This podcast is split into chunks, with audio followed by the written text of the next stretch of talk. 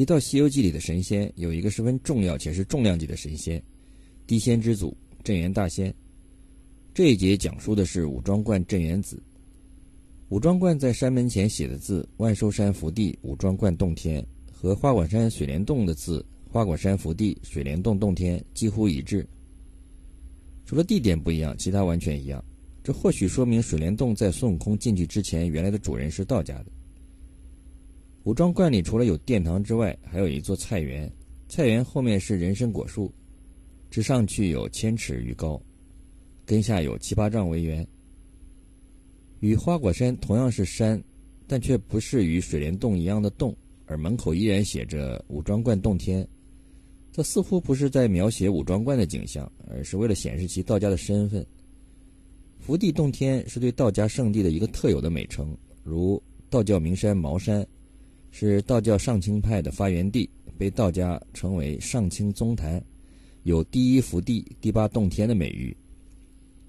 那么镇元大仙所在地点有什么特别之处呢？镇元子所居之地万寿山五庄观的地点，刚好是在西牛贺州距离南瞻部洲不远的地界，并且恰好在去往西天取经的必经之路上。取经队伍齐全之后，遇到的首个磨难是在道门的镇元子处。之后是道门的黄袍怪奎木狼，接下来是道门的童子金角和银角，又有行道灭佛的车迟国，还有道门老君的青牛精。到青牛精与道门有关的魔弹才告一段落。青牛精也是一个艰难险阻的高潮，其手握无人能敌的老君的法宝，如来也忌惮他。纵观至青牛精前的这一路。似乎是道门相关的力量都集中在了取经的前段。如果说是道门刻意安排给取经人发难，意欲阻止佛门以取经传经名义的扩张，那么把取经队伍扼杀在取经初期是必然的安排。而镇元大仙所在的位置倒很像是一个桥头堡，紧邻南瞻部洲边界不远的大路上。首先遇到了刚刚组建完成的取经队伍。如果说西天灵山如来想向南瞻部洲扩张，则边界遇到的最重量级的人物就是镇元子。但镇元大仙虽然是道家，而他却说佛家的金蝉子是他的故人。书中有：“大仙道，你哪里得知？那和尚乃金蝉子转生，西方圣老如来佛第二个徒弟。五百年前，我与他在蓝盆会上相识，他曾亲手传茶，佛子敬我。”故此是为故人也。之所以镇元大仙称唐僧为故人，原来唐僧前世还是金蝉子时，是如来佛第二个徒弟。五百年前，大仙与他在蓝盆会上相识，金蝉子曾经亲手传茶给他。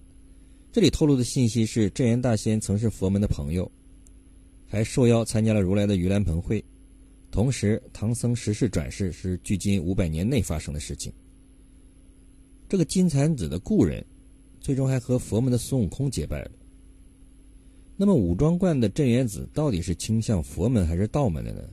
实际上，两者的因素都有，所以这里才是一个比较复杂而特别的存在。五百年前的蓝盆会是一个佛门的盛会，作为道家的镇元大仙受邀参加，可见其与佛门关系非同一般。但是有一样，取经师徒几人到达武庄观时，镇元大仙却不在。原因是受道门上仙元始天尊的邀请，去上青天上弥勒宫中听讲混元道果去了。原文中有镇元子吩咐二童，不可违了大天尊的简贴，你两个在家仔细。看起来镇元子在佛门和道门两面都受到重视，左右逢源，但事实果真如此吗？见原文有唐僧上前，以左手拈香祝炉，三匝礼拜，拜毕回头道：“仙童，你武庄观真是西方仙界，何不供养三清四帝？”看似归属道门的镇元子，却不供奉三清，和车迟国三个大仙给三清建道观供奉相比较，显得有些奇特。而更为奇怪的地方是，在天上四处结交的齐天大圣孙悟空，却不知道有这么一号人物。原文说：“童子道，三清是家师的朋友，四弟是家师的故人，九曜是家师的晚辈，元辰是家师的下宾。那行者闻言就笑得打跌。八戒道：“哥啊，你笑怎的？”行者道：“只讲老孙会捣鬼，原来这道童会捆风。要说是镇元大仙没本事，孙悟空不知道也就算了。可偏偏镇元大仙的本事非同凡响，捉拿包括孙悟空在内的师徒几人，只需一招袖里乾坤，连观音都要让他三分。这可真是大隐隐于山林间。可是镇元大仙是在隐居。”与世无争吗？要想解答这个问题，先来看看一个疑问：为什么刚好在师徒四人到达武装观时，元始天尊把镇元大仙请去，而且把大多数弟子也带走了？当日得的请帖，原因是巧合吗？这一时间上的巧合是否是刻意的安排，不得而知，也无从考证。但从后果来看，如果元始天尊没有这么凑巧，在师徒四人到达武装观当日将镇元子请走，则不会发生师徒四人与其的冲突，而只会是一次其乐融融的故人重逢。还有一点侧面的事实，那就是镇元大仙参加佛门的蓝盆会是五百年前如来的安天大会之时。玉帝有蟠桃会，如来有蓝盆会，原始有讲道的法会，而只拜天地的镇元却只能四处参会，而没有自己的大会。镇元大仙虽有无数仙徒，但都是些散仙。身边只有四十八个，和天庭十几万天兵天将以及西天的三千诸佛、五百罗罗汉相去甚远。在犀牛贺州的武装观偏安一隅，看起来倒也悠闲自得，但又似乎不是那么自得。如来开蓝盆会，镇元要去；元始开法会，镇元不能怠慢；唯独玉帝开高级神仙大会蟠桃会，镇元不得去。这一点倒和齐天大圣有共同语言。作为与天地同生的地仙之祖，情何以堪？不过公开的身份，镇元大仙毕竟是道门。其实只拜天地，说明镇元的心中应该不是入任何门，不从属任何组织体系，入道门而不拜三清，其中的无奈显而易见。而天下独一无二的人参果，是通过海外诸仙在蟠桃宴时送给王母上寿的。海外诸仙的人参果又必定是镇元大仙给的，镇元大仙没有资格，或者说不愿意参加天庭安排的蟠桃宴，但他又想与天庭不断的交往，故此通过参会的诸仙将人参果赠送给王母，表示心意。镇元大仙虽然资历老，但是势力小，立于天地之间而并没有超脱一切，他也需要经营人脉关系网，以便站稳脚跟。基于这一点，才有后文故事的发生。对于道门来说，镇元并非一心专属，而且镇元的故人旧交却是佛门的二弟子。如今佛门的二弟子转世来完成取经大业，这正是镇元结交佛门的一个绝佳时机。镇元子也没有忽视，要徒弟取了稀世珍宝人参果来招待，诚意尽显。可正是如此，作为本就对镇元子的倾向有疑虑的道门，在此时机将镇元子请走。恐怕也是内有玄机。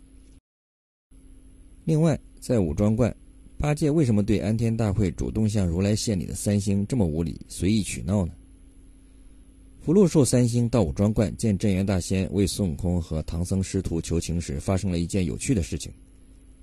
八戒和三星无理取闹，从镇元大仙的形容来看，大仙道：“这个和尚越发不尊重了。”在揭开这个谜题之前，来看孙悟空四海求医治人参树的仙方到了哪些地方，找了哪些神仙，其中有三星和东华帝君。孙悟空去找的福禄寿三星也是道门神仙。孙悟空作为佛门的取经护法，并没有专门去请佛门的神仙，而是多有求助道门的神仙。那么三星和东华帝君有什么共同特征吗？书中对于东华帝君。的描述是：也曾跨海住千秋，常去灵山参佛面，圣号东华大帝君，烟霞第一神仙眷。东华帝君本属道门，神仙中排第一位。凡是修道成仙的，必须先见他。一个比较特别的特征是，常去灵山参佛面。很显然，他是佛门的另一个故人。根据其地位看，是与佛祖如来交情不浅。而三星中最常出面的代表人物寿星，在安天大会上的表现是：寿星又到，见玉帝李弼，又见如来，深谢道：“史闻那妖猴被老君引至兜率宫锻炼，以为必至平安，不期他又反出。幸如来善服此怪，设宴奉献，故此闻风而来，更无他物可献，特具紫芝瑶草，必有金丹奉上。公开向如来献礼的不多，就有赤脚大仙和寿星。这份通过向如来献礼向其靠拢的态度，就显而易见了。”三星和东华帝君都是和佛门友好的道门上仙，因此才有孙悟空向他们求助之事发生。而作为无所顾忌的人物，八戒对于在道却敬佛的三星的态度便值得玩味了。武装观镇元大仙这里还有个十分奇怪的现象，那就是三星见镇元子还要以晚辈身份，而镇元子却主动要与孙悟空结拜兄弟，并且感情深厚的样子，留孙悟空师徒住了好几天。而后来，孙悟空遇到问题，却从未请这位兄弟帮助，这是为什么呢？这是个比较隐蔽的问题。最终，镇元大仙与孙悟空英雄相惜，结拜为兄弟。只不过这份兄弟情谊在辈分上相差太远。有矛盾就有玄机。论法力，孙悟空是远远不如；论辈分，镇元大仙与天地同生，只拜天地，按理连三清都只能算是和他平辈。三清和燃灯平辈，这在孙悟空偷仙丹时，曾有过太上老君和燃灯古佛在一起讲法时，可见一斑。燃灯古佛是如来的前辈，唐僧是如来的弟子，孙悟空是唐僧的徒弟。这样算来，孙悟空是镇元子的重孙子辈，相差三倍之多。而最后镇元子却要和孙悟空结拜，他为何甘愿如此呢？这个奇特的、不合乎常理的结拜，包含了十分深刻的含义，耐人寻味。但把孙悟空的后来的身份斗战胜佛拿来一起说这件事，便能揭示奥妙。孙悟空是此次佛门取经大业的主力，本身是代表佛门势力，将来也会成就佛门高位。所以，不是镇元子和孙悟空结拜，而实际上是镇元大仙和斗战胜佛结拜，和佛门结盟，是基于。巩固自己的势力和关系的角度出发，而镇元子本身就是佛家高徒金蝉子的故人。看他对孙悟空的态度是：“你闹到如来佛祖那里，也得还我一棵好树。”这显然是他逼孙悟空找出背后更大的背景人物出面。最终，观音出场才算了结此事，而孙悟空只是他和佛门结盟的一个媒介之人。在此之后，孙悟空再没提起这位结拜兄弟，也从没请这位本领高强的兄弟帮忙。原因是什么？就是因为在孙悟空心中，并没有把镇元大仙真正当做自己可以求助的兄弟。他们之间的结拜不过是一种基于门第势力和为了个人拉拢的意愿，是一种利益关系。孙悟空很清楚这一点。另外，由于《西游记》的作者将古代修行理念和过程融入了取经的整个过程当中。武装观也有其在修行上的意义。我们看到武装观是师徒五人聚齐之后的第一个阻碍。师徒五人在《西游记》中被赋予了与五行对应的理念，如金公是孙悟空，木母是猪八戒等。当五行已齐，就到了武装观，这里也是修行到五脏的部位的象征。接下去则是象征着修炼有三师的上中下丹田，三打白骨精，即斩三尸。书中有多处地点隐喻人体各处部位，包括后来的车迟国甲己、荆棘岭、西市童等。